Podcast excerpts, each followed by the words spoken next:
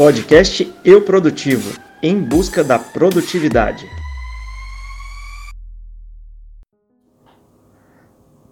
E aí, produtivos, tudo bem? Aqui é o Gustavo Chaves, criador do blog Eu Produtivo. Expliquei os motivos para ter criado esse podcast no primeiro episódio. Espero que tenham ouvido e que tenham gostado. Prometo me soltar cada vez mais e vamos tirar essa timidez aqui porque não tem lugar para ela em nossa produtividade. Algo que eu não havia pensado e dito no primeiro episódio era relacionado à frequência com que vocês ouviriam minha voz, né? Então, estou definindo entre dois podcasts por mês, sendo um a cada 15 dias, ou três podcasts por mês, sendo um a cada 10 dias. Vocês podem me ajudar comentando aqui ou no blog, ou ainda enviando um e-mail. Esse tipo de feedback engrandece o podcast. Bom, final de ano, né? Vamos ao clichê? O ano de 2018 está acabando e 2019 está chegando. Então fica a dúvida. Você está pronto para a mudança? Escrevi um texto para o blog sobre o assunto, depois dá uma olhada lá. O link está aqui na descrição. Quando falo em mudança, isso gera alguma sensação estranha ou algum desconforto sobre o que pode mudar no ano que vem? Não estou falando sobre política, nem sobre o horóscopo chinês, sobre seu signo ou nem sobre qual orixá rege o ano de 2019. Estou falando sobre outra mudança. A mudança na sua vida e o que você deve priorizar. Você com certeza já ouviu que as profissões de hoje serão diferentes das profissões do futuro. E com o passar dos anos e o aumento da tecnologia, muitas coisas estão alterando à sua volta. E você vai precisar se adaptar. É necessário se adaptar para melhorar sua qualidade de vida, adaptar para ganhar mais dinheiro, adaptar para o mundo, e aí surge a principal dúvida: como fazer isso? Você já ouviu a expressão baby steps? Se você assistiu algum filme ou seriado americano, muito provavelmente essa expressão foi falada. Tudo na vida começa com um passo, não importa qual o tamanho dele. Então, para 2019, vamos falar sobre um pequeno passo, pequeno sim, mas constante.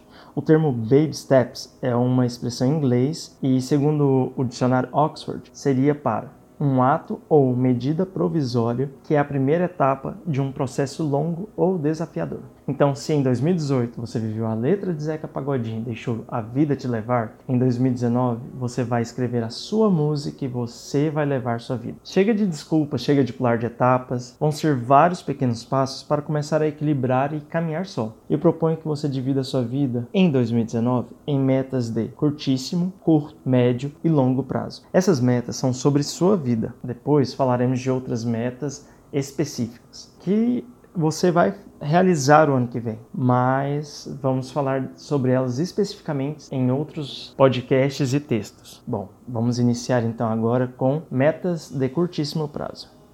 As metas de curtíssimo prazo serão desenhadas semanalmente. Achou trabalhoso? Pois é. Assim é a vida, nada cai do céu, nada é por acaso e tudo tem um fundamento. E por isso, dá trabalho. Iniciar a semana com uma proposta serve para te motivar.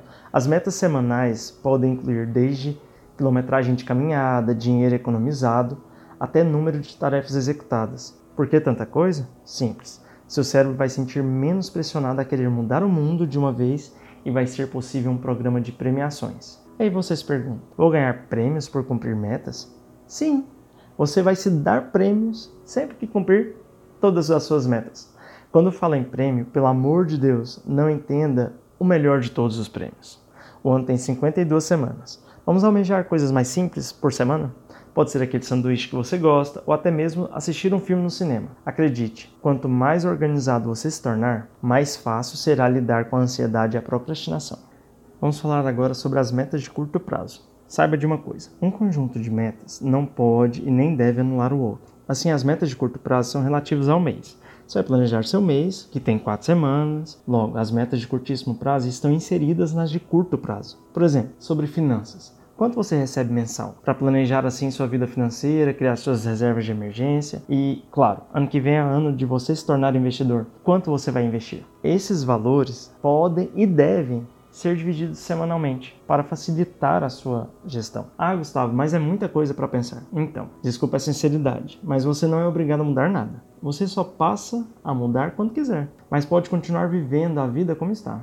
Além disso, há outras formas de ajudar com a sua meta mensal. Por exemplo, você quer emagrecer? Fixe um plano mensal. Uma dica para quem tem celular da Samsung é participe da meta mensal deles. É um desafio que tem no Samsung Health. São 200 mil passos. Lembre-se, ao planejar, você facilita a sua vida. Quando for planejar seu mês, lembre-se das principais tarefas. Por exemplo, você criou uma meta de vender 40 produtos por mês. Divida as tarefas em semanas para criar as metas de curtíssimo prazo. Assim, você vai ter que fechar 10 produtos por semana. Se você planejar bem, pode dividir as semanas de forma conveniente. Por exemplo, em maio tem o Dia das Mães. Então você se programa para vender 40 produtos nas duas primeiras semanas do mês e tudo que vier depois é lucro. Após toda essa organização, lembre-se das premiações. Cumpriu tudo? Premie-se, enalteça seu resultado, mostre que você é produtivo, seja para quem você namora, para os seus pais, para os seus amigos. Não deixe de enaltecer o seu resultado positivo. Vamos agora falar sobre as metas de médio prazo. As metas de médio prazo servem para você observar seu horizonte. O que eu quero ter, ser, fazer nos próximos seis meses. Então você se pergunta, por que não falar logo sobre um ano? Estamos planejando 2019, não a vida inteira. Pelo menos não agora. Ao criarmos o hábito de cobrar e premiar, estaremos prontos para expandir as nossas metas. Dessa forma, essa quebra de metas em espaços menores é para ajudar a criar os novos hábitos. Não somos acostumados a planejar, tudo que queremos. Pelo menos não a maioria de nós. Essa disciplina vai ser importante para você, caso queira emagrecer, ficar mais rico, mais organizado, mais produtivo e etc. Dependendo das suas economias, você pode em seis meses descobrir outras áreas e expandir sua renda. Pode, sei lá, trocar o carro? Está me achando otimista? Pare um pouco e decida suas metas. Não sou eu que estou dizendo que você vai conseguir, e sim você. A regra é simples. Caso queira mudar de vida, mude os hábitos que estão dando errado e tente novos hábitos. Então, por fim, chegamos às metas de longo prazo. Podemos chamar elas de resoluções de ano novo, se preferir. Observe que precisamos construir as metas. Se eu tivesse iniciado aqui, talvez vocês não entendessem a força e a complexidade que são essas metas. Elas serão a força que vai mover todas as engrenagens do ano que vem. Tente construir as resoluções de forma invertida. Defina a meta geral, o valor que quer acumular ou quanto quer perder de peso, não adianta uma resolução irreal. Por exemplo, quero perder 30 quilos no ano que vem. Você tem a capacidade mental e física para perder 2,5 kg por mês sem prejudicar sua saúde e ainda por cima manter essa perda de forma constante? Está vendo? Escrever que ano que vem você quer ser o maior escritor do Brasil sem saber sobre o que quer escrever seria como um bebê que tenta andar pela primeira vez e se não há um conhecimento para a sustentação, ele vai cair. Já percebeu que quando os pais ajudam o bebê, incentivam ele e comemoram um passo, ele se sente mais interessado em dar mais passos? Se não dermos o primeiro passo, fica ainda mais difícil. Ah, então não posso cair? Claro que pode. Acredito que você vai cair. A queda não representa que você não vai conseguir, mas sim que você precisa planejar para conseguir. Bom, superado os baby steps, vamos agora falar sobre aprender algo novo em 2019. Primeiramente, com o que você tem usado a internet? Assistir seriados, ver vídeos no Facebook? Anote em um papel com o que você tem usado a internet. Se precisar, pause o podcast. Pausou? Voltou? Pois bem, em alguma dessas respostas tem aprender idiomas, fazer cursos, assistir documentários, aprender algo novo? Acredite em mim. A internet pode ser sua maior aliada, mas ela pode ser também sua maior vilã. Se você não aprender a usar a internet a seu favor, ela vai atrapalhar e muito seu crescimento. Você já ouviu falar em algoritmo? Os grandes sites o utilizam para te entregar o melhor serviço ou conteúdo possível. Já percebeu que quando busca algo no Google ou no Facebook, aquilo te persegue em toda a sua navegação? Ah, mas tenho medo disso, acho isso um absurdo. Tem coisas que conseguimos lutar contra e devemos fazer, mas tem outras coisas que devemos abraçar, ao invés de ir contra. Uma delas é o algoritmo. Acredite, o Google e o Facebook e outros sites não vão parar de utilizá-lo simplesmente porque você não gosta ou tem medo. Então aqui vai algumas dicas. Busque o que você quer aprender no Google ou no Facebook, por exemplo, como como aprender inglês grátis, como subir meu score no Serasa, como aprender a investir na bolsa de valores. Veja os primeiros resultados, conheça os sites, aprendeu algo? Não? Continue as buscas. Logo, o Google vai te indicar em anúncios o que você procura. Sobre os algoritmos, você tem que provocar eles, mostrar o que você quer que eles te apresentem. Enfim, não há melhor maneira de crescer que utilizando a internet. E se eu fizer tudo isso e nada aparecer? Bom, nesse caso, vou te sugerir deixar um comentário aqui no podcast ou até mesmo no blog, ou enviar um e-mail, porque se eu tiver a resposta, eu vou tentar te ajudar. Se eu não souber, mas souber alguém que possa te ajudar, vou entrar em contato e ainda assim tentar te ajudar. Na pior das hipóteses, vamos descobrir juntos.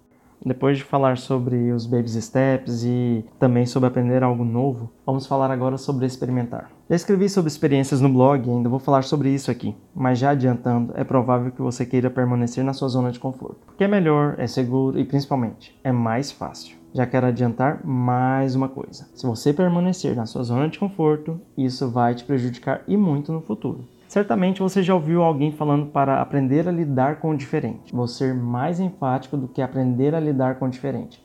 Quero que você abrace a diferença. Parece estranho isso? Só que acredite em mim, isso pode fazer toda a diferença. No site, eu citei como exemplo o streaming de música. Aqui vou fazer sobre outra coisa. Vou experimentar um outro serviço. Você usa o YouTube? Se sim, já percebeu que as indicações parecem ser feitas exatamente para você? Então agora vamos voltar aqui um pouquinho. Lembra do algoritmo? Se o YouTube entende que você gosta de vídeos de humor, ele vai passar a te mostrar mais vídeos assim. E você vai gostar mais dele, porque ele te entende. Itmalia, que fofura, o YouTube te entende. Lembra agora do prejuízo? Então, ele vai reduzir suas opções. Daí você pensa, poxa, mas tem Porta dos Fundos, Parafernália e muitos outros canais de humor. Parabéns, agora você se tornou limitado e amando quem te colocou limites. Experimentar tem a ver com maior criatividade e produtividade. Elas não funcionam bem com limitação. Se você se limita ou permite que te limita, acaba a criatividade. Você não vai conseguir avançar além do limite. É, após levantar alguns pontos e tentar ajudar um pouco, sem dizer que o podcast fica por aqui. Ah, mas ele não respondeu metade das minhas dúvidas. Ainda que não tenha respondido tudo, se ele te ajudou de alguma forma, saiba que tem muito mais por vir. Em 2019, vamos conversar sobre mais aplicativos, mais produtividade, mais economia, mais educação financeira, mais de tudo um pouco. E não só aqui no podcast. Temos também o blog, com outras dicas. E quem sabe mais outras plataformas. Bom, além de tudo isso, eu gostaria de falar que escrevi um e-book comparando contas digitais. Inclusive está no blog, vou deixar o link aqui na descrição. Observe no e-book que trabalhei com os filtros e coloquei um primeiro filtro quais são as contas gratuitas gratuitas, depois as praticamente gratuitas e por fim as que tinham mensalidade ou tarifas. Você deve aprender a analisar um pouco e criticar e por fim escolher. Bom, esse foi mais um podcast do Eu Produtivo. Aproveitei para ter mais ideias aqui, seja para futuros podcasts e também para postagens no site. Volto a dizer que gostei e muito de compartilhar as experiências aqui, porque, como eu já tinha dito, falar em voz alta e me ouvir são as coisas que me deixam mais pensativo e me ajudam a refletir sobre hábitos, atitudes e pensamentos. Gostaria de agradecer pela atenção Sintam-se à vontade para mandar e-mails e comentários. Isso vai engrandecer muito nossas conversas. Faço questão de respondê-los. Obrigado por acompanhar o Eu Produtivo em 2018 e que venha 2019. Até a próxima. Tchau, tchau.